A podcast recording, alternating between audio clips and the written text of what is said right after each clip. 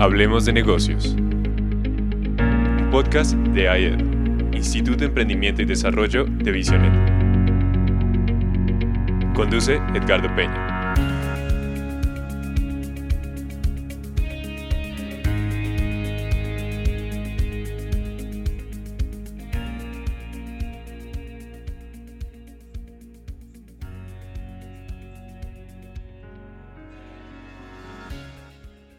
¿Cómo es posible que se diga de este hombre que prosperaba como esclavo y después como preso y en ambos casos prosperaba?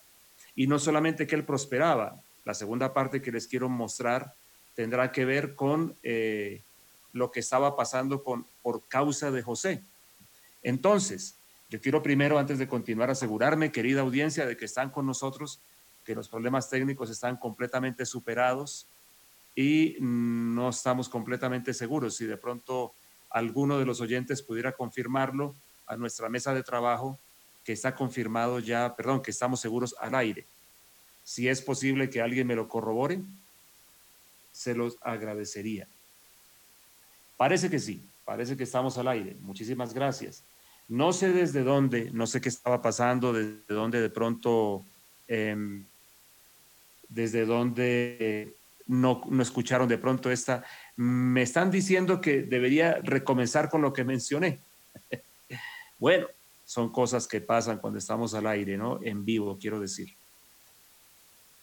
En fin, vamos a comenzar de nuevo. Bienvenidos, señores, Hablemos de Negocios. Bienvenidos nuestros oyentes y nuestros podcasters que me dicen que sí lo dije bien. Para comenzar a meternos en nuestro tema de hoy, quiero eh, leerles a ustedes un par de textos de la Biblia que hablan de un personaje bastante conocido en la historia, se llama José. Solamente que en el capítulo 39 de José hay un detalle, de, perdón, de Génesis, hay un detalle interesantísimo acerca de José. Es cómo comienza, o un par de detalles, cómo comienza el capítulo y cómo cierra. Miren cómo comienza. Comienza diciendo, cuando José fue llevado a Egipto, Potifar, un oficial egipcio de Faraón, capitán de la guardia, lo compró a los ismaelitas que lo habían llevado allá. Pero el Señor estaba con José, que llegó a ser un hombre próspero y vivía en la casa de su amo el egipcio. Vio su amo que el Señor estaba con él y que el Señor hacía prosperar en su mano todo lo que hacía. Así comienza el capítulo 39 y miren cómo cierra. El jefe de la cárcel confió en mano de José a todos los a todos los presos que estaban en la cárcel y de todo lo que allí se hacía, él era responsable. El jefe de la cárcel no supervisaba nada que estuviera bajo la responsabilidad de José, porque el Señor estaba con él y todo lo que él emprendía, el Señor lo hacía prosperar. Dos pensamientos entonces para ustedes muy concretos acerca de este asunto.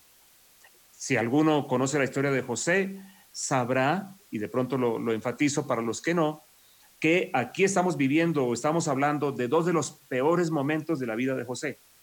Al principio, la primera lectura que hice está hablando cuando está hablando del momento en que José, vendido por sus hermanos, traicionado por sus hermanos, se convierte en em, esclavo de un egipcio. Sin embargo, dice que allí prosperaba y que además el egipcio por causa de él también prosperó. Y el cierre del capítulo va a lo mismo el cierre del capítulo está diciendo que en la a donde había caído ahora, porque la esposa de Potifar se enamoró de él y la historia es bastante truculenta, pues finalmente allí también se menciona que se le confiaron cosas a él y que él prosperaba.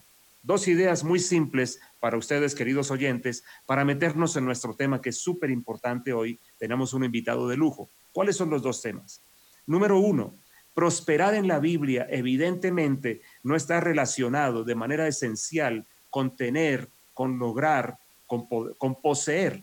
La Biblia es una cosa mucho mayor, constituye un reto mayor porque finalmente tener, poseer, lograr, de pronto alguna persona valiéndose de malas maneras lo puede conseguir. Algunos piensan que prosperar es simplemente tener, que prosperar es sinónimo de ser rico.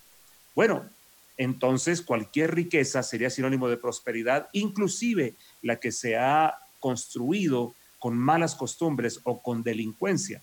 ¿Diría alguno de ustedes que el delincuente rico es próspero? Bueno, creo que ninguno podría afirmar algo semejante.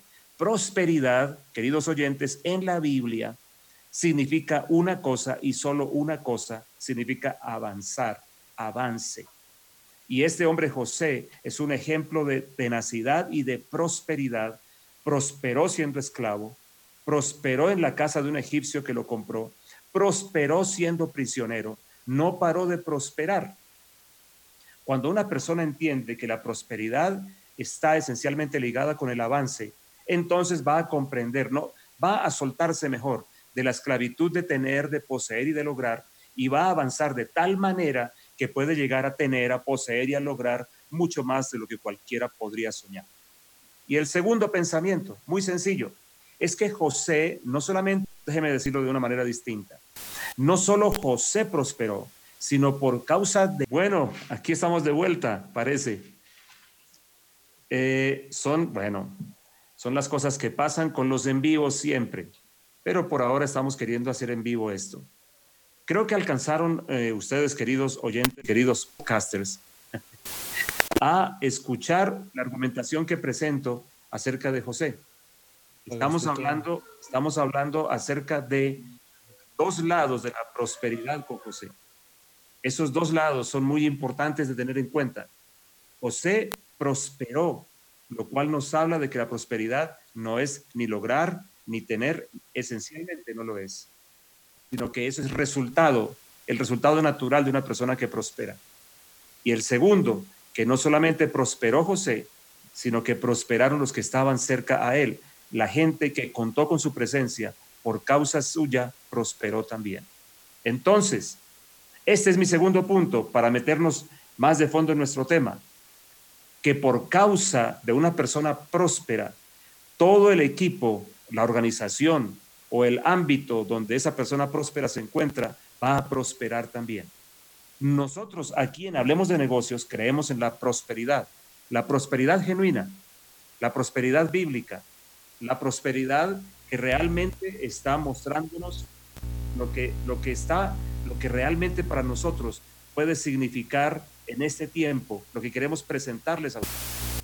Entonces, pensando en esto, pensando en lo que es prosperidad, pensando en lo que para nosotros significa, escúchelo bien, recuérdelo bien, querido oyente, es avanzar. Y una persona próspera se distinguirá por el avance, no por si necesariamente tiene o no em, cosas, si posee riquezas o lo que sea que podamos asociar con prosperidad.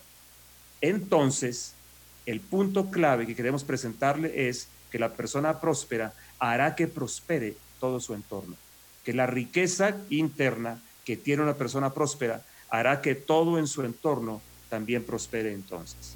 Ok, dicho esto, y disculpen de verdad las enormes dificultades que estamos teniendo, a veces hay dificultades técnicas que uno no prevé, en este, en este momento dependemos muchísimo de las conexiones de Internet.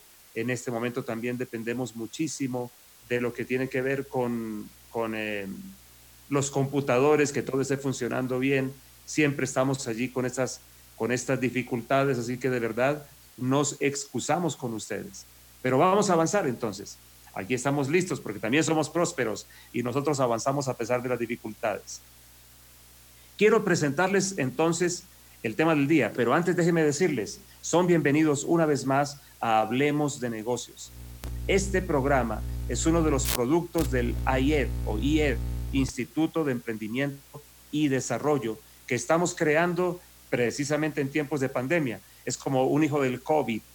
En este programa y en todo lo que hacemos en IED, queremos integrar espiritualidad y negocios, vida espiritual y vida real en este programa, Hablemos de Negocios, queremos dar herramientas para afrontar este tiempo de crisis. Y ustedes van a encontrarnos aquí, por lo menos por ahora en este inicio, todos los lunes a las 6 de la tarde, hora colombiana, y después nos van a encontrar también en el podcast de Iglesia La Casa. Estamos entonces listos para presentarles el tema del día y un invitado que tenemos de lujo en esta tarde. Invitado del día. Nuestro tema del día es empleados que aportan. Ese es nuestro tema del día y por eso quise presentarles a José. Vamos entonces a saludar a nuestros panelistas para que ellos nos digan de qué nos van a hablar hoy, entonces, y estemos todos preparados para lo que viene. Don, William Borrero, un saludito, hoy que tienes preparado para nosotros. Bueno, muy buenas tardes eh, a todos nuestros oyentes. Eh, es una semana llena, llena de información financiera y económica y lo que vamos a hablar hoy es eh, datos de empleo que se conocieron en Estados Unidos y también la inflación en Colombia, muy importantes. Muy bien, muy bien, muchísimas gracias. Vamos a estar bien pendientes ahora entonces. Ahora, don Luis Felipe Hernández, ¿tú qué tienes para decirnos a nosotros hoy? Tu saludo, bienvenido, cuéntanos, ¿qué tienes para nosotros hoy, Luis Felipe? Muy buenas tardes, un abrazo para todos. Eh, y hoy voy a hablar eh, como estamos hablando de empleados que aportan, vamos a hablar del talento humano como un activo estratégico. Muy bien, muchísimas gracias Luis Felipe. Don Juan Pablo Quintero, los abogados que solamente piensan mal para cambiar la idea, ¿no? Digo yo. No, siempre hay que pensar muy bien y muy en conexión con lo que nuestro otro podcaster, eh, Felipe, nos venía diciendo hoy. Hoy vamos a hablar de aportes eh, acciones de pago como aportes de los empleados, es decir, cuando los empleados reciben acciones de la compañía. Muy bien, muchísimas gracias. Ok, y tenemos un, uno más, un saludo más. Don Andrés David Peña, es decir, don mi hijo.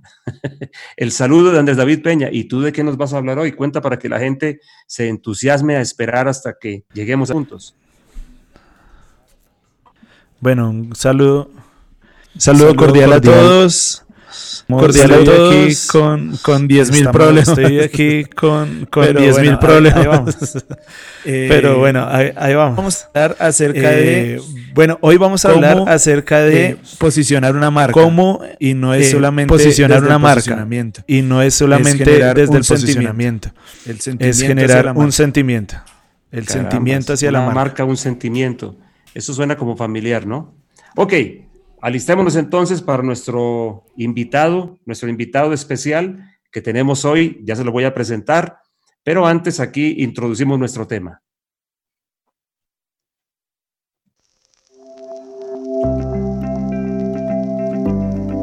Temática del día.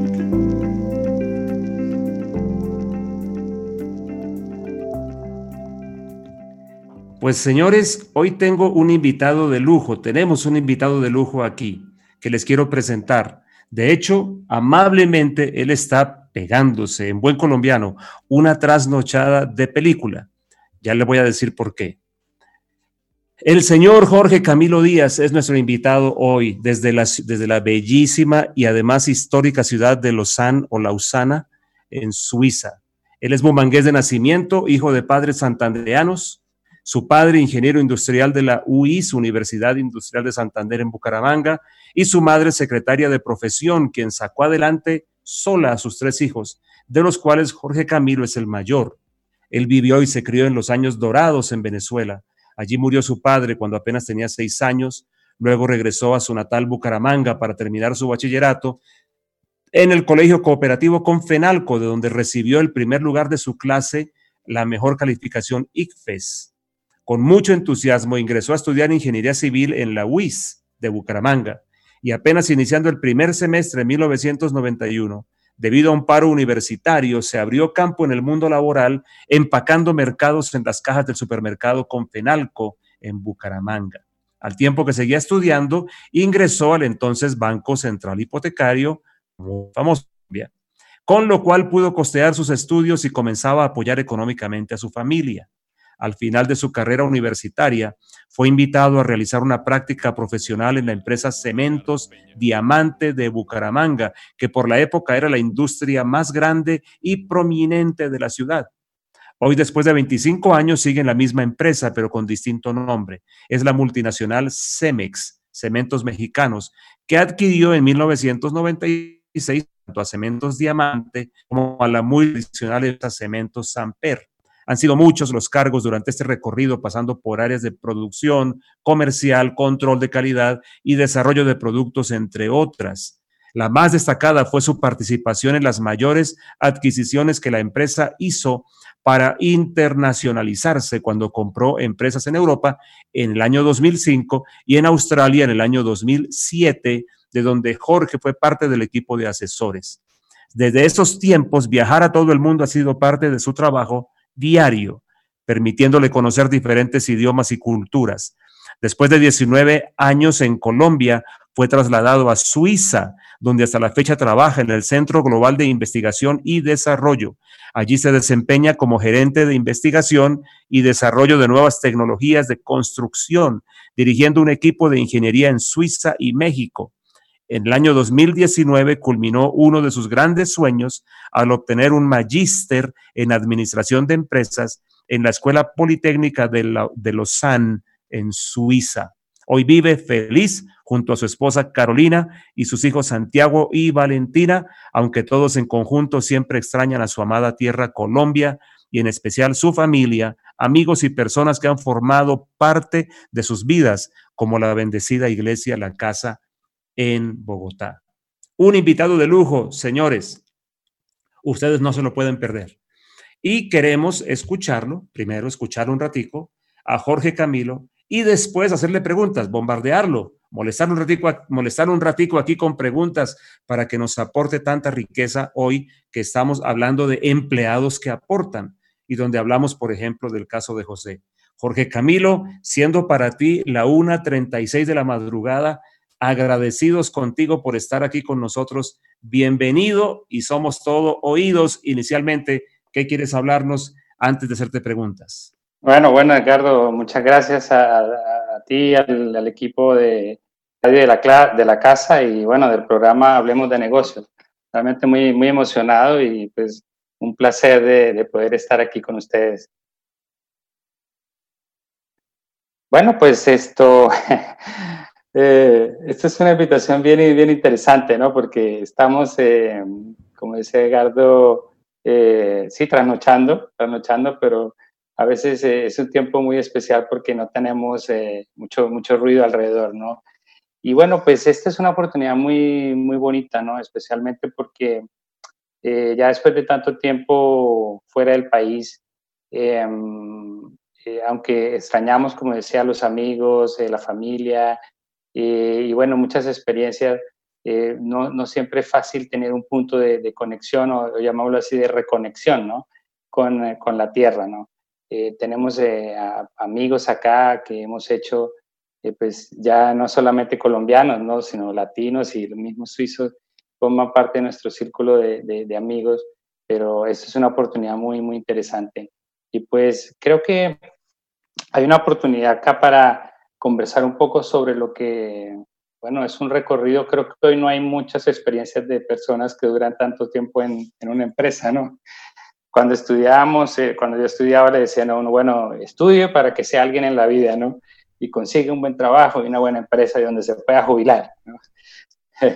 y, ahí, y, pues claro, tengo muchas familias, amigos que, que vivieron esa, esa historia Hoy esto yo la, la, estoy, digamos, de alguna forma viviendo, eh, pero bueno, no sé si llegue a, a la jubilación con, con, la empresa que estoy, pero porque el, el, mundo avanza de una forma muy, muy vertiginosa, ¿no? Eh, en todo caso, he tenido esa experiencia, ¿no? De, de, de trabajar todos estos años en, en Colombia para esta empresa, eh, con muchos matices, como comentaba Gardo en, en, la, en la introducción, y, bueno, es un, todo un reto, todo un reto poder trabajar eh, con personas, eh, con muchos jefes, muchos hombres, mujeres, eh, distintas culturas, etcétera, ¿no? Y poderse uno adaptar, ¿no? Creo que aquí hay una, una palabra clave y es el, el poder adaptarse, ¿no? Me, me, llegó mucho esa introducción, ¿no? Porque creo que en ese ejemplo de José, eh, el adaptarse, un judío de pues, una cultura totalmente diferente a la egipcia, adaptarse a, una, a ese, ese lugar eh, que era totalmente diferente a lo que él aprendió de niño. Y, y, es parte de lo que, lo que, bueno, yo estoy acá, lo que no solamente yo, sino mi familia ha tenido que vivir. Y, y es parte de lo que, lo que una persona eh, pienso yo que debe ser capaz de hacer, el poder ser flexible, adaptarse a una organización.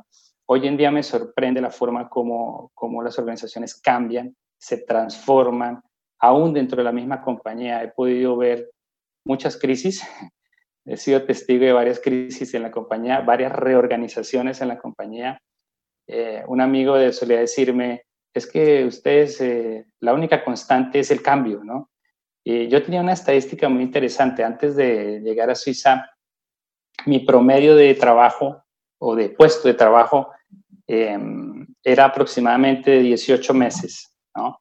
Es decir, cada 18 meses yo estaba cambiando de función, estaba cambiando de asignación de trabajo, viaje, vaya aquí, vaya allá, em, y, em, y de, distintas cosas, aún ni de las que estudié, ¿no? Eh, internamente, yo estudié ingeniería civil, pero a veces coloquialmente decimos eh, X, sino somos ingenieros CEMEX, ¿no? Porque hay que ser toda una, una maestría, un doctorado para poder trabajar tanto tiempo en una organización muy grande 50, casi 50 mil empleados, todo el mundo, y, bueno, es, es, es, todo un mundo absoluto. Entonces, ese, creo que la adaptación es algo, es un punto muy importante eh, y, todos los días eh, pregunto que, cuál va a ser el siguiente reto, ¿no? Eh, de este mes o de esta semana. Y bueno, por supuesto, las culturas, ¿no? Las culturas y el poder, el tratar de entender demás es algo muy importante. Colombianos tenemos eh, por abrazarnos, por saludarnos, eh, hacernos chistes y a veces una broma inapropiada en el eh, corrernos problemas, ¿no? Eh, poder entender una persona, a veces decimos, es que tal persona es muy seca y, y, la otra persona está pensando que somos demasiado abusivos, ¿no? eh, entender esas líneas de, culturales, llamémoslo así, un poco de costumbres, eh, es, es, una, pienso que es como un arte, ¿no? Casi no es ni una ciencia, sino un arte, el lograr, lograr entender eh, las, las, diferencias entre de tantos países. Por ejemplo, donde trabajo aquí, em, por ejemplo, donde trabajo, em, eh, tengo, son más o menos 18 o 20 nacionalidades, ¿no? Que van eh, algunos salen, entran eh, y todo el tiempo estamos, eh, uno está tratando de entender, ¿no? Eh, villas de lo que es tener personas de tantas culturas muy cerca. Y eso a mí me encanta. quiero saber algo de, no sé, bueno, de Italia, obviamente, le hablo a mi jefe, que es italiano, em, pero él mismo, por ejemplo, es, es, italiano, pero de origen tailandés. y bueno, He criado en Estados Unidos, entonces en zona puedo conocer prácticamente, ¿no? Y así mis otros compañeros de Francia, eh, bueno, de, mismo Latinoamérica. Entonces, poder uno llegar a entender cierta cultura eh, de una forma muy rápida, ¿no? Preguntar, oye, ¿qué significa esto, no? O ¿qué significa lo otro? Entonces, eh, esta, esta integración cultural ha sido, pues, muy enriquecedora. todos los días tenemos por ejemplo, las vacaciones, ¿qué hay, qué hay mejor que pregunta que se le puede hacer al local, ¿no? Cuando uno pregunta, oye, si voy a tu país, ¿a dónde voy?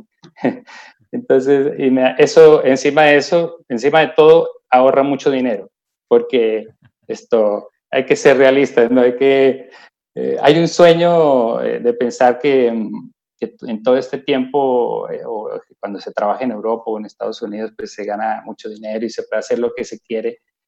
No necesariamente, ¿no? Hay que saber invertir el dinero o saberlo gastar, saberlo organizar, porque también aquí la vida es, muy costosa, ¿no? entonces, esos contactos inteligentes, llamémoslo así, son claves, ¿no? Para poder disfrutar, ¿no? Disfrutamos de una forma, hay que disfrutarlo, las cosas de una forma muy sencilla y, em, y, y disfrutar pues todo lo que está a nuestro alrededor, ¿no? para mí el, el, el, trabajar todo ese tiempo con la, con la empresa donde estoy, eh, no solamente haberme abierto el, mundo, por decir, eh, es también la oportunidad de ver a Dios de muchas formas, ¿no? Verlo en distintas latitudes, verlo las mismas personas, ¿no? En el conocimiento de las, de las, de las gentes, eh, el mismo cielo, ¿no? Es increíble cómo el sol no sale como en Colombia. que lo vemos, ¿no? Perfecto, arriba en el cenit, ¿no? El mediodía, ¿no? Aquí, es, aquí apenas como que trata de asomarse y se esconde. Eh, bueno, y hay que, hay que aprender a entender eso, ¿no? Eh, a entender a no, no entristecerse porque, el, porque la noche llega muy temprano en el invierno, a las 5 de la tarde, cuatro y media, 5, ya está oscuro. Y, gente local se deprime, se deprime realmente y hasta llegar a puntos eh, eh, muy terribles, ¿no? Pero, pero bueno, creo que esto em, ha sido muy, muy enriquecedor, ¿no? Entonces yo, yo quería como poner el tema o decir, ok, hay una clave el, al estar en, en, cualquier organización, ¿no? Es, hay que adaptarse definitivamente, hay que aprender a leer la, la, mente de los demás, ¿no? Eh, nosotros eh, eh, estamos en el, o pues yo, ¿no? Que, que profeso la, la, fe en Cristo, tengo una, una, estrategia, ¿no? Todos tenemos una estrategia, la llamamos al Espíritu Santo, ¿no? que nos ayuda a entender de una forma qué es lo que pasa, ¿no? Y a confiar, a confiar en que, en que, en que Dios tiene todo el control, ¿no? Aún en las situaciones más complejas como pueden existir en una corporación como esta, eh, tan grande, de miles de millones de dólares de ventas al año, eh, gente, etcétera, es, es impresionante los números, ¿no? Y cada momento empresa, en esta empresa, pues eh, arrodillarme, a orar, confiar, a, compartir mi fe en, en, la medida de lo posible sin, sin traspasar ¿no? la, la fe de los demás, porque para nosotros en Colombia, ok, el que no es pues, cristiano es católico y ya, no hay más. Aquí, el que no es musulmán, es budista, es, eh, no sé, no cree en nada, no cree en el mismo, cree en lo que no cree, o sea, que cree en algo que no cree, pero en fin, ¿no? Eh, pero pero, pero eh, hay que aprender, ¿no? Hay que aprender a convivir, a sentarse en la mesa con, ese, con ese grupo de personas aprender a discutir los temas de, la actualidad, aprender a, sacar lo mejor de, cada uno. Eh, a mí me encantan las, historias de, en los evangelios de, Jesús porque Jesús se sentaba a discutir, los eh, apóstoles se sentaban a discutir con los eruditos, con los, griegos, los que sabían mucho, ¿verdad? Y a discutir los temas del día, a discutir la actualidad. por eso me, encantó mucho eh, lo que ya estoy esperando a ver qué va a contar Willy del desempleo y de todo esto, ¿no? Y, el resto de, personas de la mesa, porque esa es la actualidad que tenemos que discutir a diario, ¿ok? Eh, y eh, vivir en el mundo donde estoy me ha permitido eso, me ha permitido entender lo que es Europa, me ha permitido entender lo que es, ok, un país como Suiza solo representa una parte de Europa, pero eh, es, es, un, es, impresionante todo lo que se me va alrededor de la organización de, de, este continente, el entender cómo, cómo, aún con todas las diferencias hay unión y aún todo ese tipo de cosas es, es entonces bueno yo creo que mm, eh, habría mucho para, para, hablar no cierto pero eh, creo que por ahí por ahí podemos empezar la discusión no una y queremos hacerte preguntas. Una persona como tú, por un lado un embajador de Colombia, que los oyentes eh, estar de acuerdo, una persona además, como diríamos también en nuestro lenguaje, salida de abajo, sin privilegios, sin cuna noble, eh, con trabajo, con capacidad, con favor de Dios encima, ha pasado de ser un joven que ha tenido que luchar con, muchas con muchas cosas en contra, eh, ser huérfano de padre, por ejemplo, a edad, a edad temprana, es, quitarle un montón de posibilidades a cualquier persona. Y has avanzado, avanzado. Ahora, embajador nuestro, embajador como hombre de fe y embajador como colombiano en una ciudad icónica en el Evangelio, porque quizá muchos oyentes no sepan que Lausanne es una ciudad cargada de historia relativa a la reforma protestante y que tiene raíces del protestantismo increíbles y de esa reforma. Pero Camilo, digamos, Estamos hablando de empleados que aportan. Evidentemente a ti no te llevaron por malo, te llevaron porque eres muy bueno y te llevaron para ser parte de algo mayor todavía. ¿Tú qué crees que pueden ser eh, las características como más, más cruciales de un empleado que aporte o de un trabajador que aporte o de una persona que sea parte de una organización y que realmente aporta Tú, que ya tienes también un ojo de jefe, tú estás en un puesto ejecutivo alto. ¿Cómo lo verías? Porque tú has recorrido un montón de camino. Debe tener, debe tener esto, debe tener aquello, debe tener aquello. Un, un par de cositas que tú digas, estas son cosas claves para ser una persona que aporta en una organización independientemente del tipo de organización al que pertenezca. ¿Qué dirías? Sí, gracias, Edgardo. Bueno, eh, eh, una de las cosas que, que, hay que tener muy claro es, hay que ponerle, como decimos en Colombia, corazón, ¿no? Hay que, hay que tener eh, humildad para aceptar, ¿no? No existen títulos, ¿no? Ahí, ahí, es importante, ¿no? Tenemos que quitarnos los títulos, lo que estudiamos, lo que, ¿no? Creemos que somos, ¿no? Y es como, ¿no? El soldado que se pone en primera fila, bueno, a ver, a ver qué hay que hacer, ¿no? Como decimos en Colombia, qué, qué hay que hacer y, esa es la actitud, ¿no? Yo creo que es un tema de actitud a, a, recibir una, una, encomienda, una misión, una asignación y meterle el diente, ¿no? Hasta, hasta lo profundo. Ese es, ese es para mí un factor fundamental. Fundamental. ok, tú, pero entonces, una, te lo, te lo preciso para que te pregunten los que están conmigo aquí. Si tienes que escoger una cosa que tú digas, yo me llevo a una persona que tenga esta, ¿cuál pondrías? Una que tú puedas la pasión. Ok. Eso, tú, para ti es importante, una persona apasionada, me imagino, ¿sí? Sí, y quiero, quiero hacer una pequeña acotación acá, porque hay muchos estudios científicos que demuestran personas capacitadas, hay muchas, bueno, o sea, todos los, todas las ganas, pero eh, muchas personas que em, hacen, eh, buscan personal, están, buscan gente que sea apasionada por lo que hace, por lo que le toque. Ok, muy bien. Aquí William y Juan Pablo te, tienen preguntas. ¿Ya están listos para ponerte contra el paredón? Claro, claro, por supuesto. William, no faltaba. ¿Qué le quieres preguntar tú a tu, a tu paisano bumangués? No, pues lo tenemos muy poquito tiempo y toca aprovecharlo, pero son dos preguntas. Voy a utilizar este tiempo. ¿Cómo pasa uno de, empacar mercados en, en un supermercado a ser un alto ejecutivo global en una compañía de ese calibre? Primera gran pregunta y como para que la resuma. Y segunda, su compañero le decía que, hay una constante en la compañía y es el cambio. Yo, diría que hay dos constantes en la compañía. El cambio y Jorge Camilo. Entonces, ¿cómo hace uno ¿Es un activo fijo, Willy, es un activo fijo de Cemex? ¿Cómo hace uno para hacer también una constante en la compañía? Esas dos preguntas. Bueno, no, gracias, Willy. Bueno, de la primera, yo creo que, eh, bueno, eh, yo soy un convencido de que, de que hay, hay, un poder divino, ¿no? La gracia de Dios está puesta sobre... Eh, no, puedo, no puedo reclamar yo ninguna gloria o algo para eso, porque desde el primer momento en que entré a la empresa, por ejemplo, yo no la busqué, me, me llegó alguien y me dijo, Camilito, ¿usted le gustaría hacer, eh, voy a decirlo en santanderiano, Camilito, Camilito, ¿usted le gustaría hacer, hacer una práctica aquí en la, cemento? pues bueno, hagámosle, ¿qué hay que hacer? ¿No?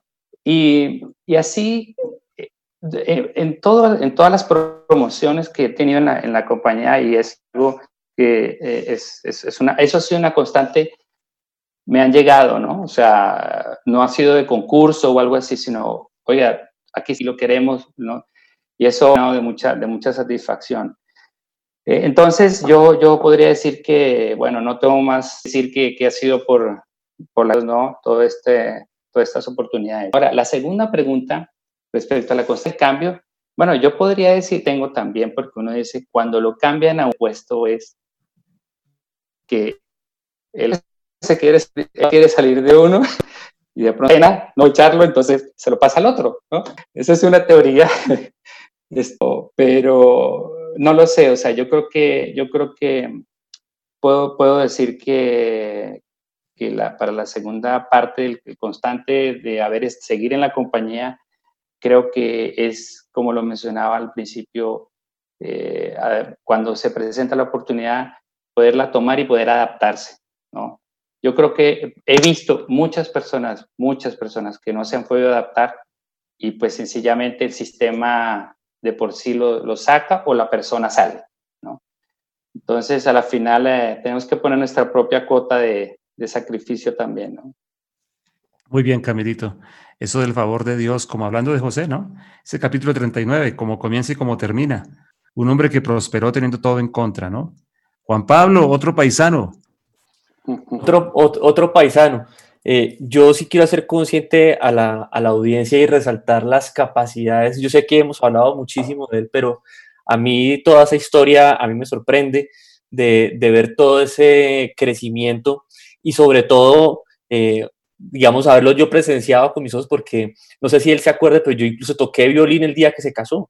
Eh, claro, y, por cierto, hoy es mi aniversario de bodas. Hace 19 años estaba eh, Juan Pablo tocando en, mi boda. Dios mío. el violín. Va a tocar sacar el violín acá. Eh, feliz aniversario. Feliz aniversario. Y saludos a Caro. Em, y, y digamos, dentro de lo que yo le quiero preguntar es, también no solamente eh, él ha tenido un crecimiento en su empleo, pero además un, ya un crecimiento espiritual de ya más de 20 años, eh, una adecuada para contarnos una cosa, y es ver, y, la pregunta, ¿qué de las cosas en Suiza, como ambiente organizacional, de, de toda esa organización y del ves principios en la Biblia hoy en día? Bueno, hay un principio muy, muy, muy clave. Eh, Juan Calvino, que es precisamente el, reformador de, Suiza, ¿no? el gran reformador. el gran reformador de Suiza hace 500 años, em, en Ginebra, donde él, él estuvo sentado. Eh, de hecho, él, era francés, pero eh, se estableció allí en, Suiza, en, Ginebra, una de las cosas que él le exigía a la gente, él no era ninguna perita en dulce, o sea, no creamos que era como el, ¿no? el, el, pastor Edgardo. No, era, sí. decir que, no, que, no, es como yo, no era como yo, no vayan a creer. ese, era, era fuerte y por eso lo pusieron allí precisamente. Una de las cosas que le decía a la gente, tienen que hacerlo eh, de la mejor forma, tienen que hacerlo de la mejor forma. Y, lo, y, le, y le, metió como, les, les infundió, ¿no? Esa, esa um, importancia de hacer las cosas precisas, entonces, no creamos que el hecho de que los relojes suizos son, porque simplemente porque aparecieron un día cualquiera a decir que son precisos, es, porque hay años de píldora de presionar, presionar, hay que ser constantes, precisos, pacientes para poder encajar un paso con el siguiente y un proceso con el otro un proceso con el otro. Y eso sido durante muchos años. Entonces, yo creo que esto, eso hay que resaltarlo porque definitivamente se pueden demorar en hacer algo, pero una vez se organiza y se hace, es preciso, es, eso no es, eh, no es esto mito, o no es, es, verdaderamente, eh, son muy exactos en lo que hacen, eh, muy exacto en lo que, a veces hay cosas que me, yo me impresiono de todo lo que hacen acá, equipos, unas cosas impresionantes, no se imaginan. Conozco gente que trabaja en, eh, fabricando, no sé, no se imaginan ustedes, microlentes para los teléfonos eh, más inteligentes que hay, los fabrican acá y los devuelven a, la China, ¿no? Para que los ensamblan allá, porque solo acá los pueden fabricar. Eh, cámaras para que, que, se ponen en los satélites que aterrizan en las distintas misiones espaciales, no lo sé, o sea, eso es hay cosas, equipos médicos, todo ese tipo de cosas, ¿no? Entonces, esa precisión, yo la resaltaría, precisión y paciencia. muy bueno, muy bueno. De hecho, los de la Reforma Protestante fueron críticos para todo ese desarrollo. increíble además, como, como lo he dicho con Camilo, yo no sé tú estando allá, cómo es posible lograr una Suiza que son como tres o cuatro Suizas, ¿no? La Suiza francesa, la Suiza alemana, la Suiza italiana, y yo no sé cuántas más. Una, yo, yo quería preguntarte algo, mientras no sé si también ahora Luis Felipe o Andrés David, ¿cómo hace un caballero como tú y una familia como la tuya para pasar, para pasar por tantas cosas y mantenerse unida? Bueno, eh, primero sí, eh, efectivamente hay una, una conjunción de culturas acá y de idiomas que son más de cuatro porque aquí la verdad es que, eh, al menos en la región donde yo vivo, es muy multicultural, ¿no? Y, em, y bueno, creo que lo que tratamos de hacer con mi esposa ante todo es em, orar, orar en tratar de mantenernos unidos en familia lo, alrededor eh, de nuestra fe, eh, porque a la final cada uno de nosotros está en su ámbito, los muchachos están en la escuela, están, eh, digamos, inmersos en un mundo que no conoce a Dios o que no quiere conocer a Dios, que niega a Dios y, y ellos se tienen que defender allí, ¿no? Eh, mi esposa, pues, en su trabajo diario, ¿no? Con, de, apoyando a las, muchas mujeres, ¿no? Sobre todo, que conoce eh, y ella, ella se confronta también a la realidad de, de las, de matrimonios, eh, de dificultades de familia, dificultades económicas, dificultades esto, de todo tipo, eh, que viven las familias acá de forma real. Y lo mismo yo en mi trabajo, o sea,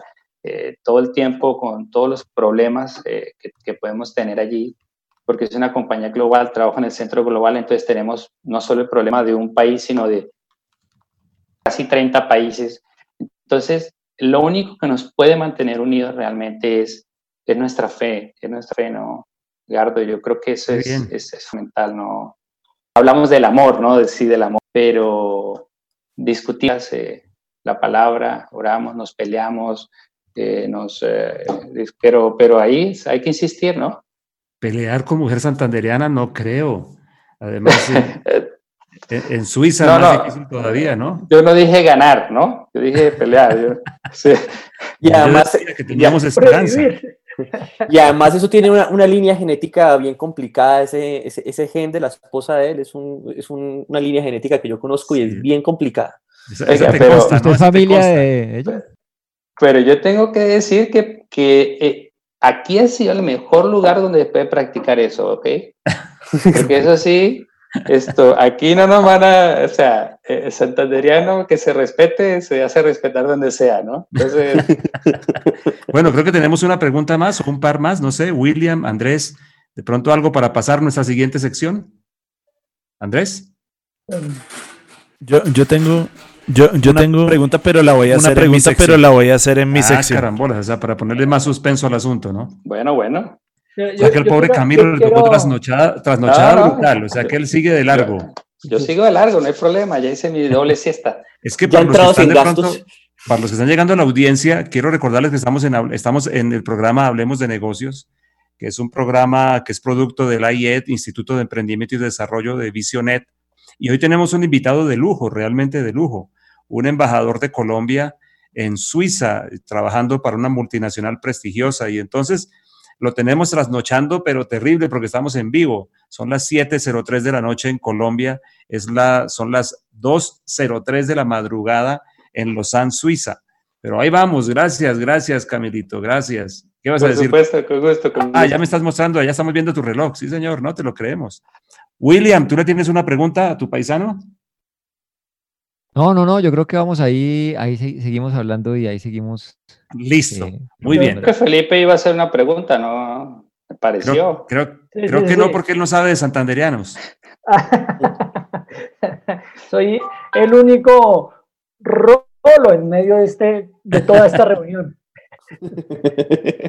Particularmente me, me, sucede últimamente. ok, muy bien, muy bien, está muy bien.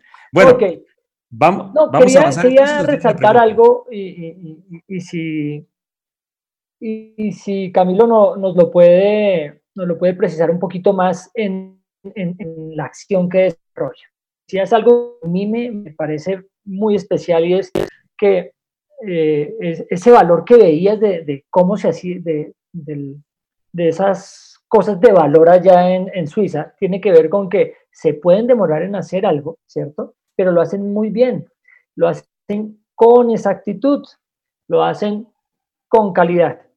Nosotros particularmente eh, eh, tenemos una frase que dice, eh, hacer mucho no es, no es, no es hacer más. ¿sí? En medio de, de, esa experiencia donde tú dices, estoy en un lugar en donde las cosas se hacen bien, se hacen de la manera correcta, se hacen con excelencia, ¿Cuál ha sido una experiencia en medio de lo que desarrollas que tú digas, eso es lo que, lo que genera valor en lo que yo hago? hago esta cosa con tal excelencia. Bueno, gracias Felipe por la pregunta. Mm, esa sí está complicada, ¿no? pero, no, pero, pero, te toca responderla sin falsas modestias. No, no, no, no, recuerda, que humildad, recuerda que humildad es admitir lo que se tiene y lo que se es, honrando a Dios que nos da, nos da todo, pero, pero admitiéndolo. Así que aquí es una prueba de humildad, Camilo. Bueno, bueno, yo, yo no, no, pero está bien, está bien, me gusta, me gusta el reto, me gusta el reto. A veces no, no, no, no nos gusta hablar de nosotros mismos. No, pero yo, yo creo que uno de los puntos que, que me ha ayudado muchísimo, muchísimo, y creo todavía lo, lo, lo siento así, eh, es que eh, en Colombia decimos don de gente, ¿no? Eh, y el don de gente nos permite entrarle a, a, cualquier persona, en cualquier ámbito, en cualquier contexto, en cualquier idioma. y, y, creo que el hecho de, a mí me gusta ser auténtico, ¿no? No me da pena. Eh, yo hablo inglés, ¿no? Porque ese es el idioma oficial, y, pero tengo mi acento súper relatino. Entonces, eh, y a veces en Colombia nos da pena decir, ah, no, no, no. Entonces uno arranca con su, con su introducción, mi francés no muy bueno, pero lanzarse, ¿no? Entonces, eh, siempre me he dado cuenta, a la hora de lanzarse, hay que lanzar algo, ir a hablar con alguien o ir a lanzarse con alguien porque les da miedo a los demás. Oye, vaya, vaya chino, vaya, vaya ya, ¿no? Entonces, creo que, creo que esa, esa capacidad un poco como de relacionamiento, ¿no? Relacionamiento con cualquier persona, sacarle tema a lo que sea para abrir una conversación, para generar una relación, ¿no? Puede ser un político, puede ser un, no sé, un eh, proveedor, puede ser, no sé, un cliente. Eh, entonces, ese, cuando estamos, por ejemplo, en cenas con ellos o algo, y, el hablar con ellos de temas de sus países, de sus empresas, este, familias, ¿no? Eso es natural. Para mí es natural. Y, creo que eso ayuda mucho a, tener conexiones en toda la compañía. Eh, no tengo Facebook, no soy muy, no tengo, pero por ahí uno viejito, pero conozco montones de personas en todo el mundo. De hecho, mi jefe me, hace bromas y mis amigos porque todo lugar donde voy digo, ah, yo voy a visitar un primo que vive allí. En cada país tengo un primo, un amigo, eh, al, que sea, ¿no? Entonces, para responderte es eso, es esa, esa capacidad de relacionamiento en cualquier ámbito. Ok, muy bien, muy bien. Muy bien, Camilito. Te invitamos a que te quedes e interactúes con nosotros en claro, que ¿no? Con gusto. ya entraba en gastos. También. Señor. Ya entraba en gastos. Sí, ya el trasnocho ya de frente, ya eso no hay nada que hacer. Eh, bueno, vamos entonces, eh, queridos eh, oyentes y podcasters, que lo quiero seguir usando porque ya que lo estrené y lo dije bien, pues sigámoslo usando. Oyentes y podcasters, listos entonces porque vamos a nuestra sección, la sección central de donde toma el nombre nuestro programa, Hablemos de negocios. Déjenme decirles una cosa una vez más. Este programa es uno de los productos del IED, Instituto de Emprendimiento y Desarrollo. Nuestros propósitos acá son, queremos integrar espiritualidad y negocios, queremos integrar vida espiritual y vida real. Queremos además dar herramientas para afrontar este tiempo de crisis. Y por eso estamos creando este, este programa, está aquí cada semana, siempre los lunes, 6 de la tarde hora colombiana. Hoy hemos tenido mil problemas, pero aquí estamos poniéndole la cara a los problemas y saliendo adelante. Listo, señores. Hablemos de negocios. Don William, tú nos dejaste por allá como intrigados con el tema. La información que yo creo que uno está listándote. Bueno, pues la semana pasada habíamos hablado en nuestro programa anterior que la primera semana de cada mes es una semana muy cargada de noticias macroeconómicas y muy importantes y que en general los mercados eh, las miran con detenimiento y toman dirección basados en, estos, en estas cifras. La semana pasada puntualmente conocimos el dato de desempleo y creación de empleo en Estados Unidos, que es un dato muy, importante, que de alguna manera rige una dirección de lo que puede hacer la economía en, alrededor de esta, de esta situación. La sorpresa que nos llevamos todos fue que se esperaban una destrucción de 7.5 millones de empleos y lo que terminó saliendo fue una construcción de 2.5 millones de empleos.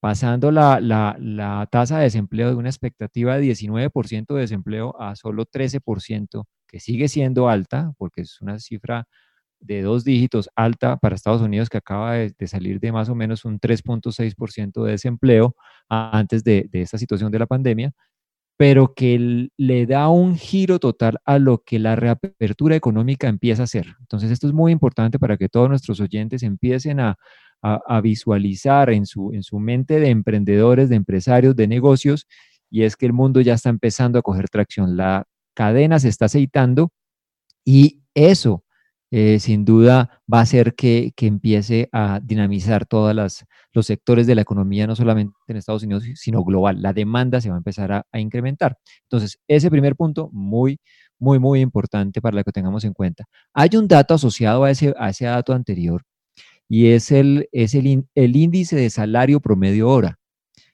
Eh, Estados Unidos a todos le saca indicadores, a todos le saca promedios, a todos le saca índices, pero es un índice muy interesante, es muy, muy interesante, porque eso mide que aumenta en promedio la hora laboral en Estados Unidos. Y les voy a dar los últimos tres meses.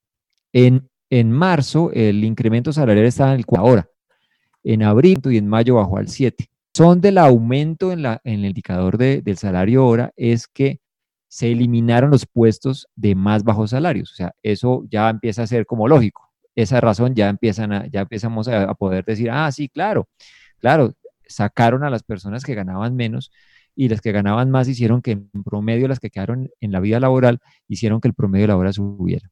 Pero aquí hay un, hay, para nuestro tema de hoy, que es empleados que aportan, hay un consejo muy, muy importante.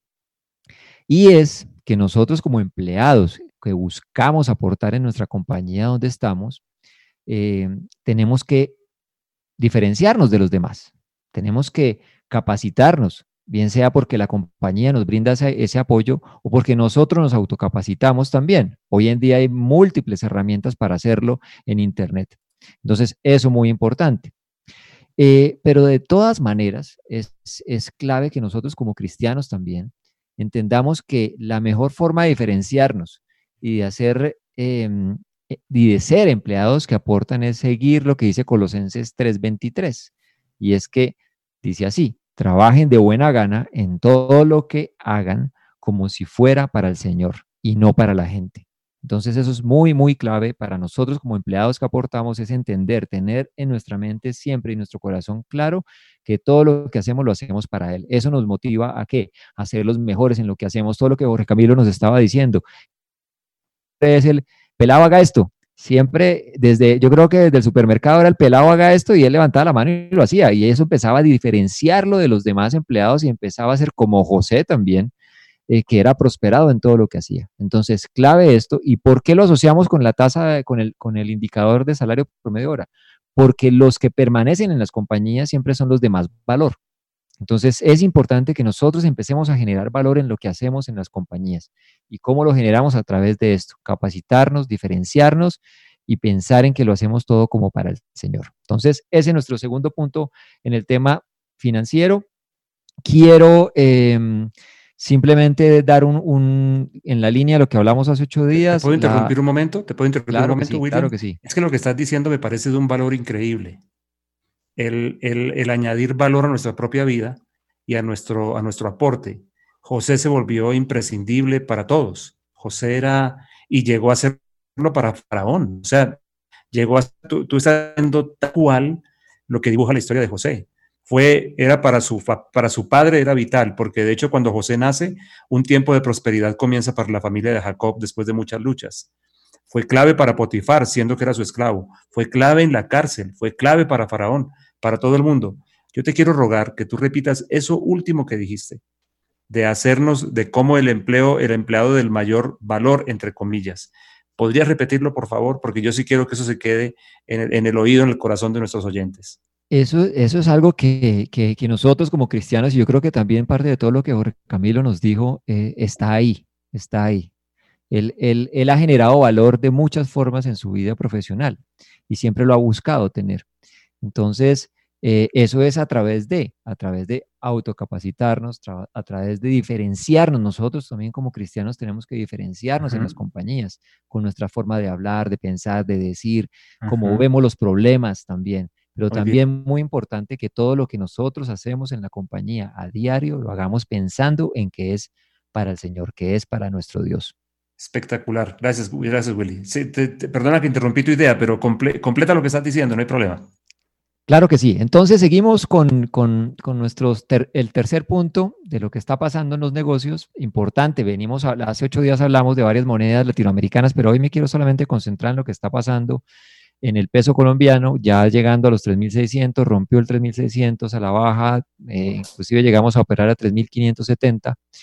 Eh, continúa, digamos que el, mercado continúa con mucha, mucha potencia, dado el dato que hablamos en el punto número uno, que fue totalmente sorpresivo de creación de empleos en vez de destrucción, eso va a hacer que, o está generando que los mercados en general eh, tengan una expectativa de crecimiento rápidamente en las economías. Obviamente Latinoamérica eh, y sobre todo Sudamérica está eh, en este momento siendo el foco de la enfermedad y como tal pues vamos a ser los últimos en que, en que la ola va a pasar pero pues eso lo que nos deja ver, lo que ya ha pasado en Europa, lo que está pasando en Estados Unidos, nos deja ver cuando esto pase.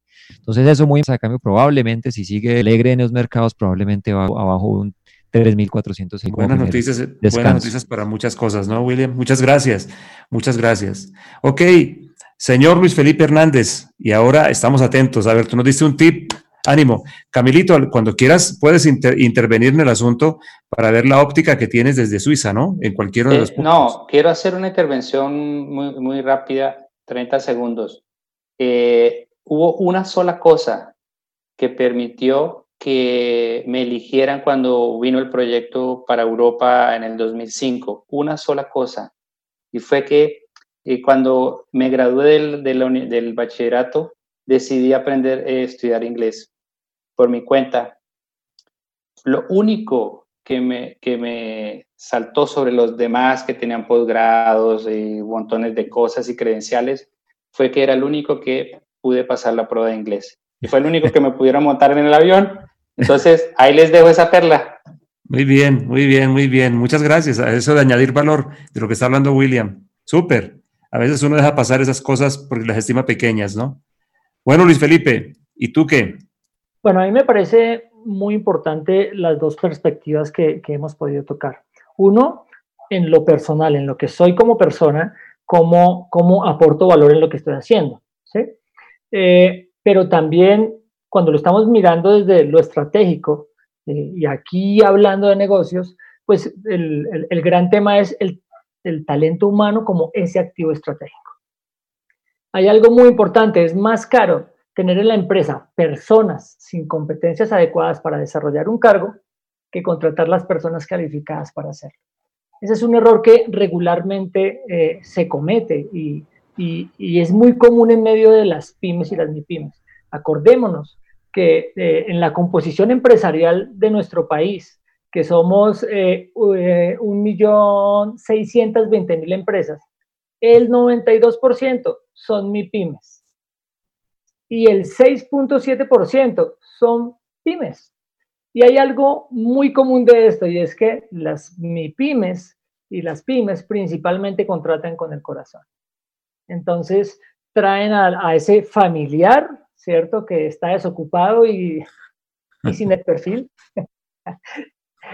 Los amigos intentar ayudarlos eh, o sencillamente hacen la contratación sin ningún tipo de perfilación. Por eso es muy importante desde esa visión estratégica eh, estructurar un área de talento humano. Así yo sea una empresa pequeña, ¿qué debo hacer? El propósito de un área de talento humano es maximizar la contribución eh, eh, de las personas que contrato para que se me convierta en una ventaja competitiva que nos ayuda a crear valor a la empresa. Hoy día es muy importante entender que la gente es el activo más importante en una organización. Pero entonces, ¿cómo hago para contratar personas con las competencias adecuadas? ¿Cómo hago para contratar más empleados que nos aporten? ¿Qué hacemos para contratar más Jorge Camilos? Eh, Uy.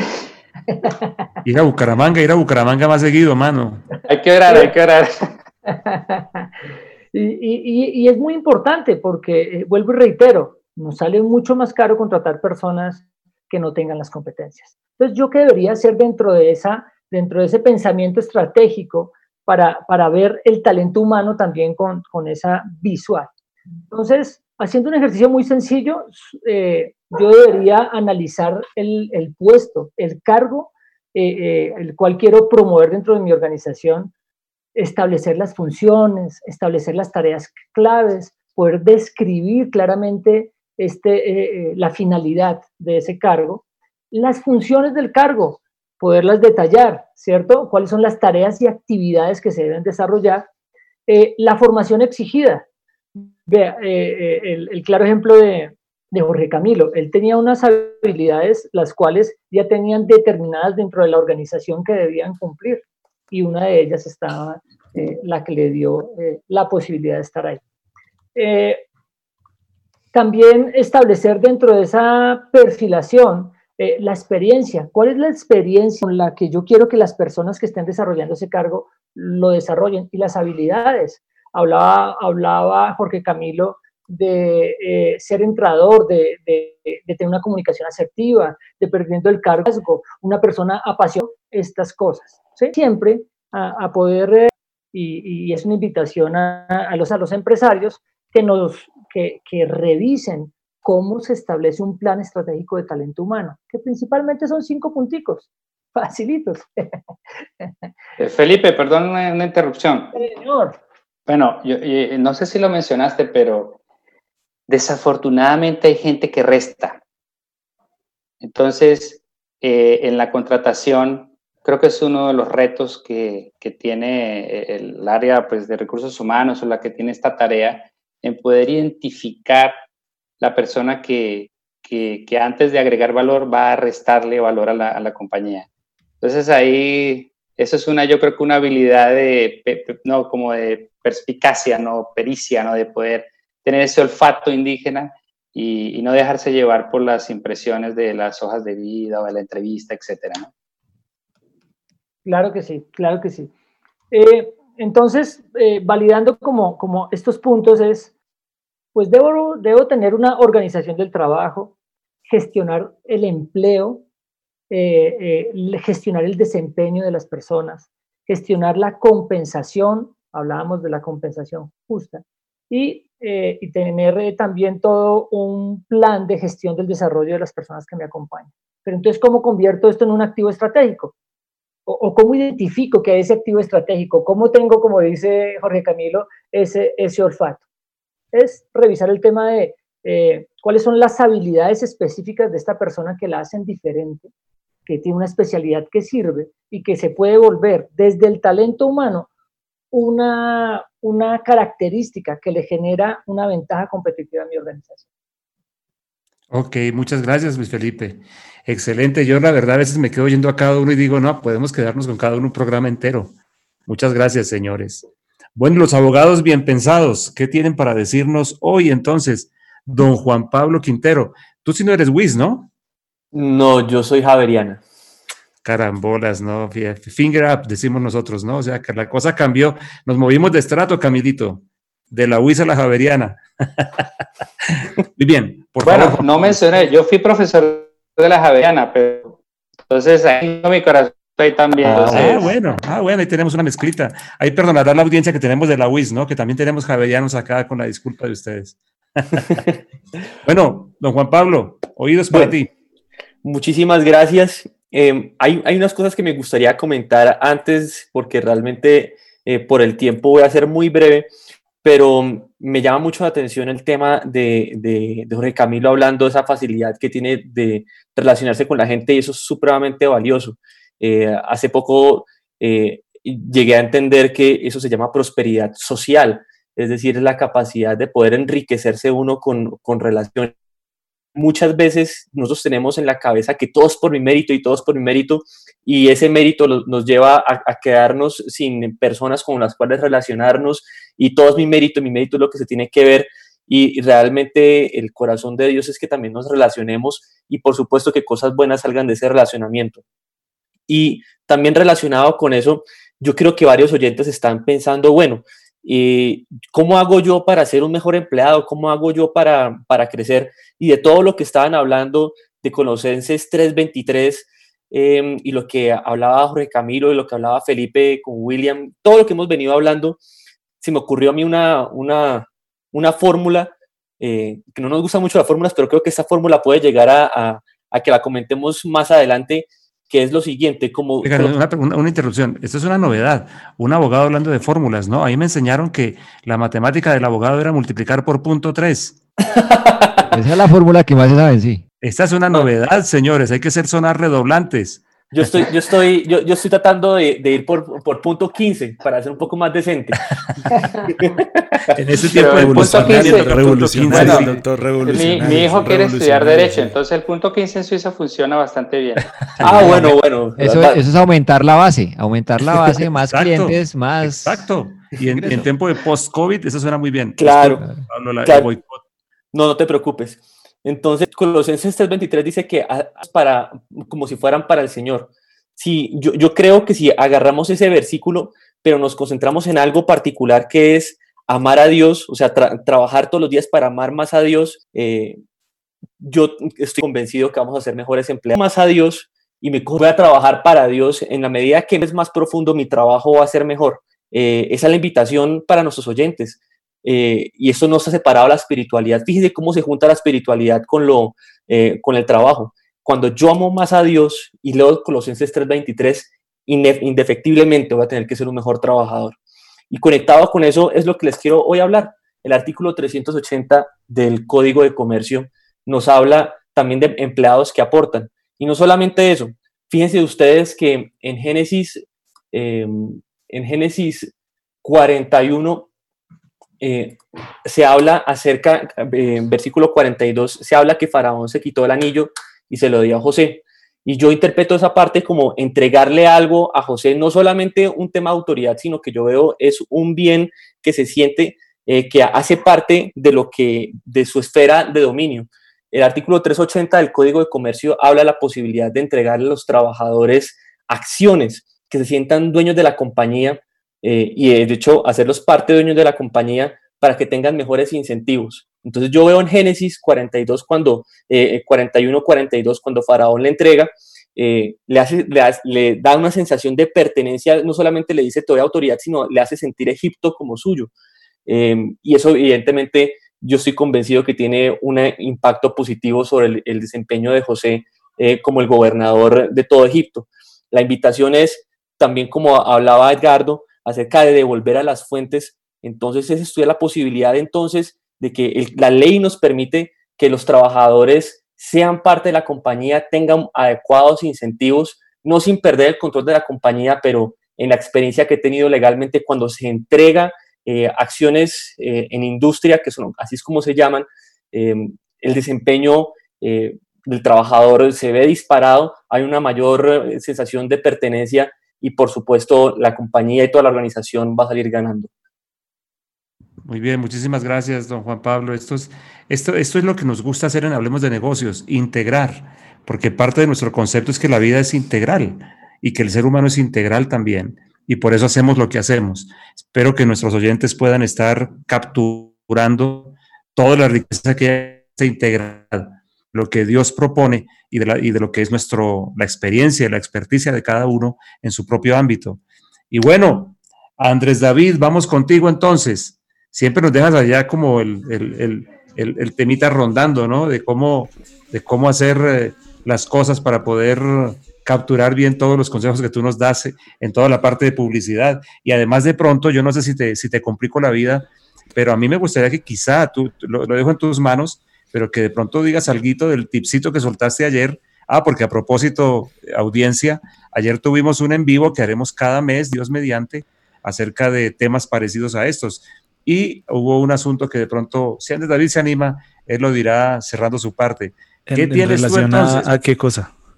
El, lo de último todos los que hablamos. En, relación a, qué cosa. Ayer. De, todas las que hablamos. perspectiva profética financiera. Exacto. la perspectiva profética. Bueno, lo dejo en tus manos. Lo dejo en tus manos. Pero bueno, ah, ¿qué nos vas a decir que con lo que nos empezaste el programa, lo que abriste el programa? Cuéntanos. Bueno, mi, mi, mi, pregunta primero para, para Jorge Camilo es, bueno, mi, ¿cuál, es, ¿cuál es primero su sentimiento para, o cómo él se siente con respecto a su, em, a su compañía, cuál es a su marca? Sentimiento, ¿Cuál es el sentimiento que tú tienes a su, frente a, a, a, tu, a la empresa, a la corporación, a, a, eso que representa para ti, ¿cuál es tu sentimiento? Cuando piensas en esa marca, ¿qué sientes? A, eso que representa para ti, ¿cuál es tu sentimiento? Cuando piensas en esa marca, ¿qué sientes? Eh, hay, algo que es, de verdad muy, muy interesante cuando viajo a algún otro lugar y ve uno los camiones eh, mezcladores, ¿no? Que van con los colores de la compañía. Y entonces dice, ay, aquí también están, ¿no? Eh, mi hijo solía decir cuando estaba más pequeñito, él él creía que todos los camiones eran míos, ¿no? O sea, yo era el dueño. Entonces, esto es un sentido de pertenencia realmente, o sea, es orgullo y pertenencia, o sea, es, ese sentimiento ¿no? de primera mano, por decirlo así. Buenísimo, porque además, además tú siendo parte y conociendo pues cosas buenas y cosas malas, uno puede, pues, uno podría tener un sentimiento, pues no de orgullo, sino más bien como de pues, desprecio, como, más bien como otro, otro tipo de sentimientos que puedan ser negativos. Otro, eh, bueno, esto, solo digo una palabra. Otro tipo de sentimientos que pueden ser negativos. Se las dejo de, idea y es la resistencia realmente. Es porque, porque el mundo empresarial lejos pero de largo alcance. Entonces hay que aprender a, a ser resilientes, ¿no? Muy bien, muy bien. Sí, sí, sí. Bueno, y eh, lo que les quiero contar hoy es eh, con respecto al, los, al sentimiento sobre las marcas, o lo que llaman en inglés love marks. Y quiero hablarles un poquito, un poquito de eso. Está bien. No sé si tenemos, tenemos tal vez un audio separado. ¿Dónde tienes el audio tuyo? Creo que lo tenemos más allá. Si puedes reiniciar donde estás, el tuyo tuyo, abrir el tuyo. Mm, ese es el, ese, el que acabas de abrir. Aquí, aquí estoy, bueno. Exacto, ahí estamos perfectos. Listo. Eh, bueno, en, eh, en lo que veníamos hablando entonces, Love Marks, este es un término creado eh, por bueno, Kevin en, Roberts, en lo que veníamos hablando entonces, Love Marks, y él este busca cambiar un poco el concepto, por, por eso veníamos hablando, de la publicidad. yo he venido construyendo con nuestros oyentes cambiar un poco en estos el concepto, tres programas, por eso veníamos hablando, veníamos hablando de identificar yo he venido construyendo con nuestros oyentes, de invertir en, una, en una identificarse y, segmentarse muy bien, porque ahí está la clave de las marcas modernas. Y este, este señor que les porque ahí está el término que les estoy trayendo hoy que se llama love marks este, este o marcas con sentimientos eh, es, es uno de los de los nuevos conceptos y del cual yo me, me encuentro eh, eh completamente de los, alineado conceptos y, con el que me gusta trabajar cuando diseño marcas o cuando estoy asesorando y con el que me compañías a nivel de mercadeo y de publicidad.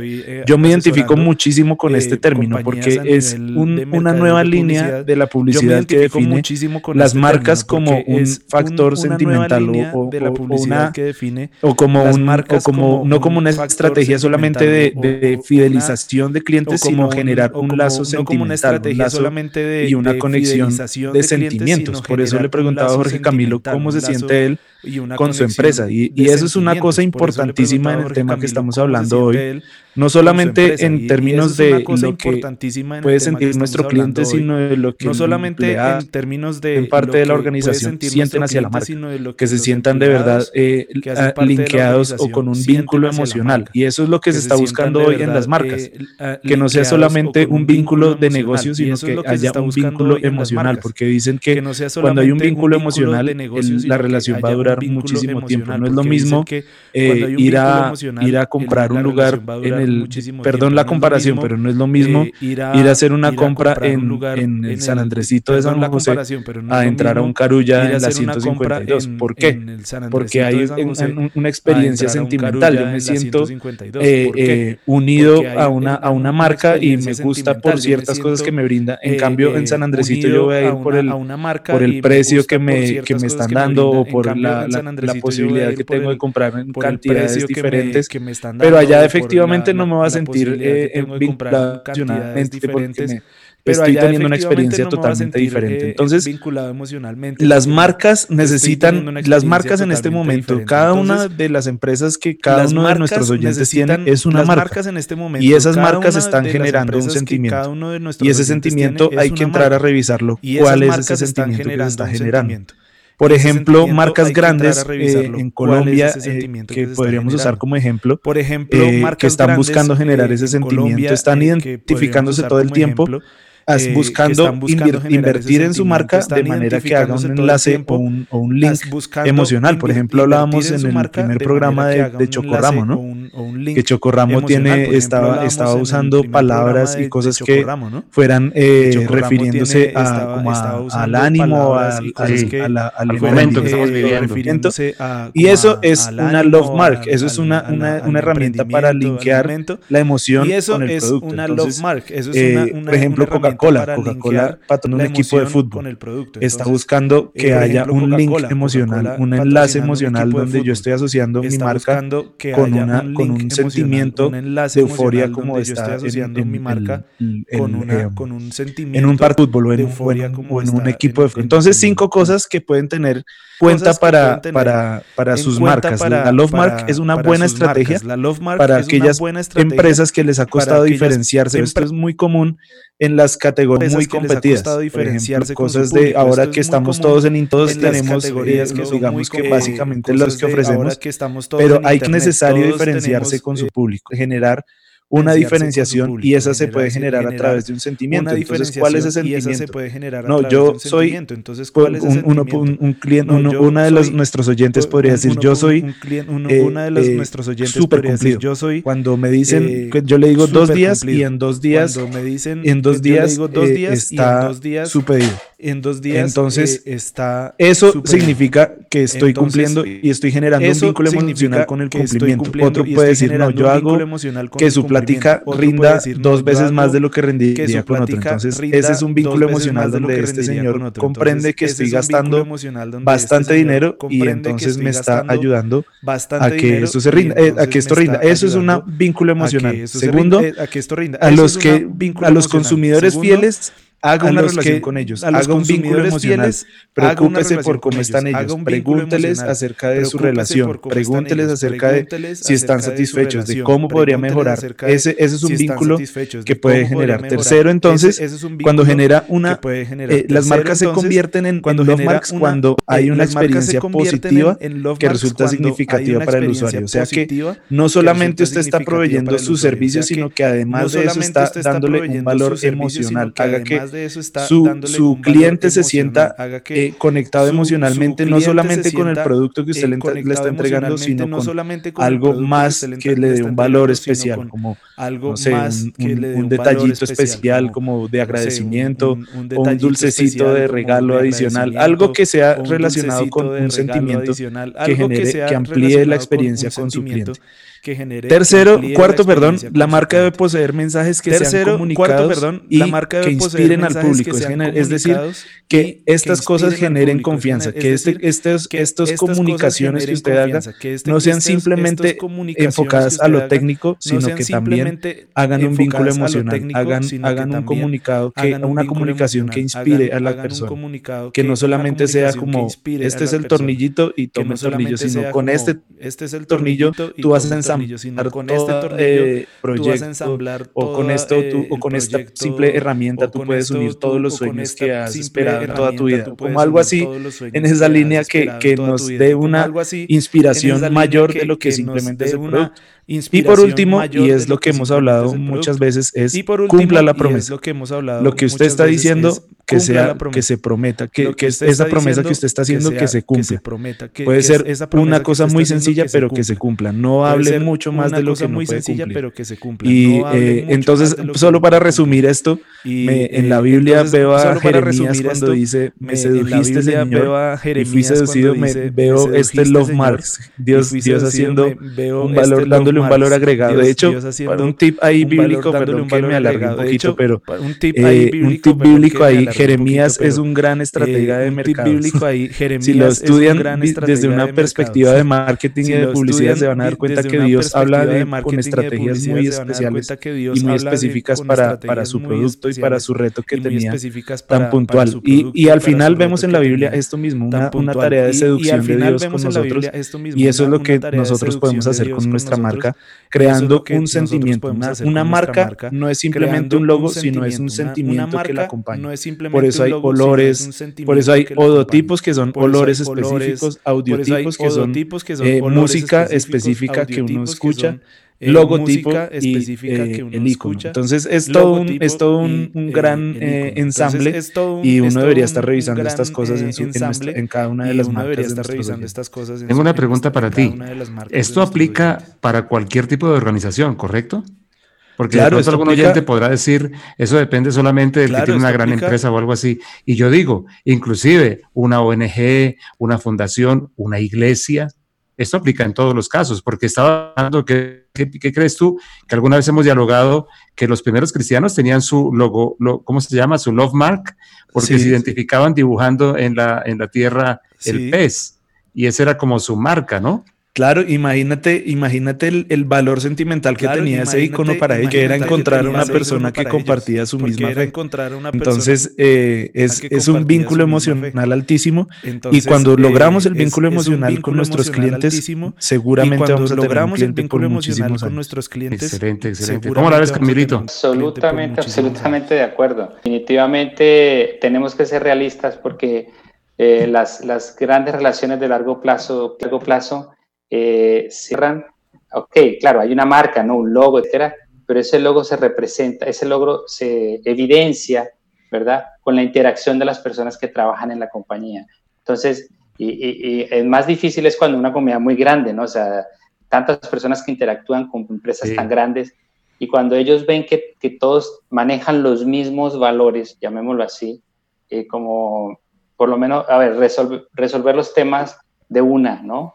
O sea, no tomarse mucho tiempo, poner la cara.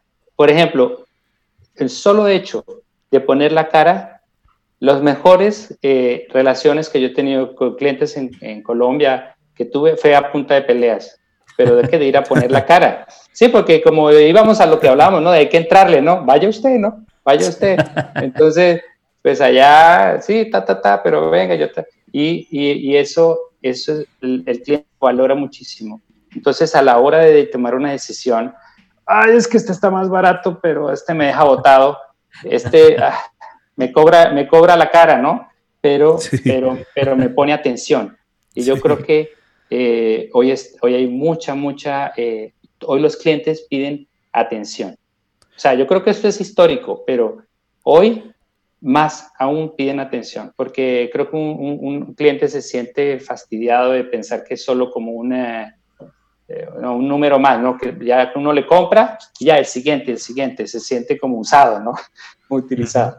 ¿Y qué contraste, eso con, qué contraste eso con la cultura del vivo, que es la que la que tenemos nosotros, ¿no? Y que tiene un cliente por una única vez a duras penas en lugar de crear ese love mark del que habla Andrés David, ¿no? Sí, y teniendo una marca, una marca que genera un sentimiento, no solamente fidelizamos clientes, sino también trabajadores. Recuerden que la estadística más grande con los millennials es que ellos trabajan es por causas, donde se sienten valorados y apreciados por lo que hacen. Y en la encuesta, en las encuestas que ustedes pueden encontrar en cualquier buscador Google o lo que sea, ahí van a encontrar que el millennial se identifica es con van a encontrar que es donde valoren su trabajo, es con donde se identifica una causa y no por ingresos o por, o por ingresos Bueno, señor Millennial, ¿qué, ¿qué impresión tiene del dólar?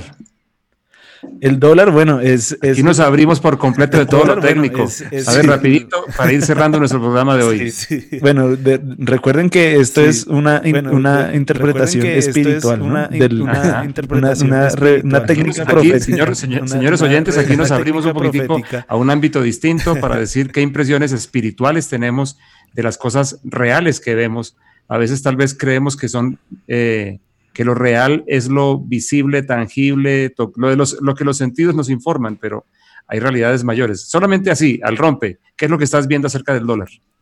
El dólar va a comenzar a bajar hasta el septiembre. Dólar va a comenzar a, bajar. Yo, yo lo vi, la verdad, y lo pongo yo, yo lo vi, la con temor y, temblor. Pongo, temor y temblor. Sí, eh, por debajo de 3.000 en septiembre. Sí, eh, por debajo de 3.000 en septiembre. Que así sea, que así sea. Ok, muy bien. Señores, yo no este puedo, yo, yo, yo, creo, perdón, Ricardo, pero mi, mi mamá está escuchando esto Ajá. Eso. No creo que le guste. espera, espera, espera. Tienes que decirle, mamá, estoy triunfando. A ver. mamá, estoy triunfando. Eso. Ahora sí, ¿qué vas a ah, decir? No, que, bueno, además tengo que darle la, la, eh, la, la propaganda a mis eh, eh, amigos de la UIS y toda mi familia que está escuchando. Bien, que nos, que nos, mejoraron la audiencia hoy. Muchas gracias. Por favor, síganos ah. ayudando. Aquí seguimos triunfando. Toca, seguir invitando al programa, claro. Por supuesto. No, que decía que, que, sea que el, el, el, hecho de que el dólar baje no le gusta a mi mamá mucho. Claro. Me imagino. Saquen sus conclusiones. bueno, no interpretemos eso, dejémoslo quieto, porque evidentemente un dólar más bajito a mucha gente no le gusta. Y hay otros que se pondrán felices, felices, felices. Ok, señores. Entonces, antes de despedirnos de nuestros oyentes, vamos con nuestra sección final del programa es una sección sencillita, es una sección muy importante para nosotros, pero tiene que ver con un tipcito chiquito de glosario. Vamos con eso.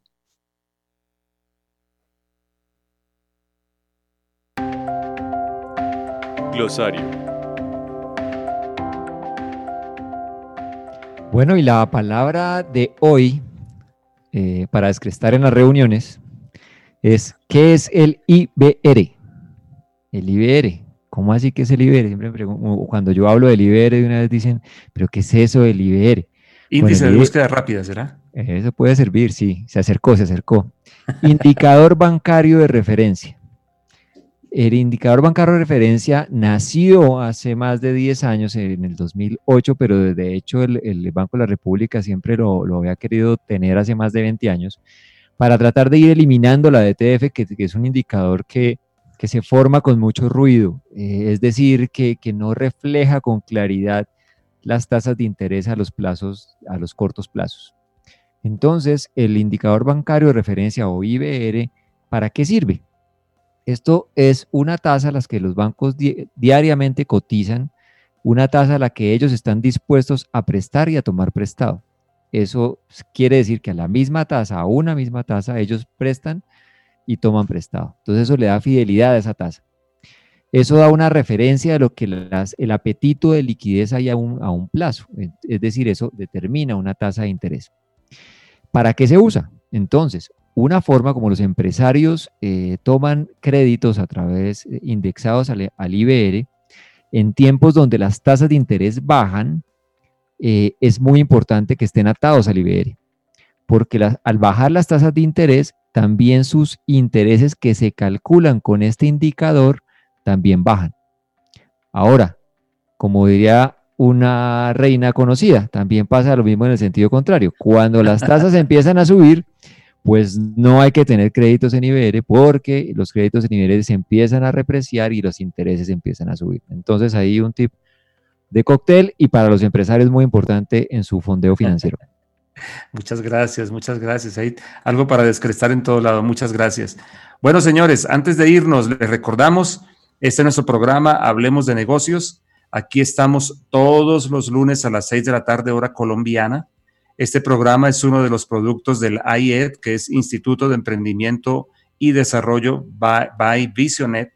Queremos integrar aquí espiritualidad y negocios, vida espiritual con vida real Queremos dar herramientas para montar ese tiempo de crisis. Fíjese que, por ejemplo, hoy hemos estado hablando acerca de empleados que aportan y comenzamos hablando del concepto de la Biblia de prosperidad y un modelo increíble, el de José, que prosperó contra toda adversidad y que además hizo que prosperara todo de lo que él participaba. Tenemos también en podcast, Andrés David, ¿tú me puedes ayudar a decir esa parte que yo no sé decir bien, todo lo del podcast, cómo nos encuentran eh, a partir de mañana? Claro que sí. Claro que sí. Pueden encontrarnos en Deezer, Spotify, y eh, Apple Podcast. Eh, y, nos encuentran como La Casa guion Adoración para las Naciones. ahí encuentran Hablemos de Negocios. Ya es nuestro tercer programa. Y nos pueden encontrar también eh, en Mixler, la aplicación que estamos usando en este momento. Y pronto tendremos nuestro canal independiente para todos los contenidos que estamos haciendo de IED. Muy bien. Señores, muchas gracias, Jorge. ¿Cómo estamos agradecidos contigo? De verdad, este esfuerzo tuyo ha sido muy, muy especial tenerte aquí, así que queremos darte un espacio para que te despidas de la audiencia y le vuelvas a decir a tu mamá que estás triunfando. Sí, sí, bueno, estoy triunfando, pero no, de verdad, Edgardo, muchas gracias eh, a ti y a todo el equipo por la, por la invitación y creo que programas como este eh, son únicos, ¿no? Hablemos de negocios porque hay una, una combinación de realidad, ¿no? Realidad de, de, espiritualidad, como lo comentabas, y de, y de nuestra vida diaria, y hay toda una riqueza de profesiones y de, y de pasión, ¿no? Eh, por hacer este programa. Entonces, les deseo todos los éxitos, las bendiciones del mundo. Esa, esto, ya estoy viendo aquí miles de conexiones para los próximos, entonces, adelante, muchas gracias. Gracias a ti, gracias a ti. Un abrazo a, tu familia y todo nuestro amor por una ciudad icónica en el Evangelio como Lausanne. Y que puedas dormir ahora, porque ahora quedas con la adrenalina hasta el techo y mm, vamos a ver cómo va a ser eso. Me voy a poner a escuchar los podcasts anteriores porque no creo que me duerma ahorita. Muy bien. Bueno, señores, abran sus micrófonos y despídense de la audiencia para terminar nuestro programa.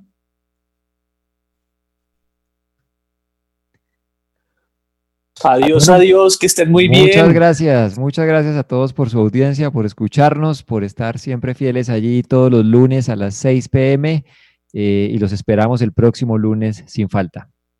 Bueno, muchas gracias. Y recuerden nuestra despedida de siempre. Yo oro que seas prosperado en todas las cosas y que tengas salud, así como prospera tu alma. Hasta la próxima.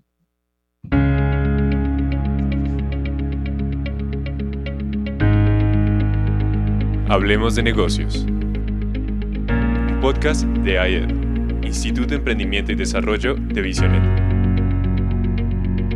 Conduce Edgardo Peña.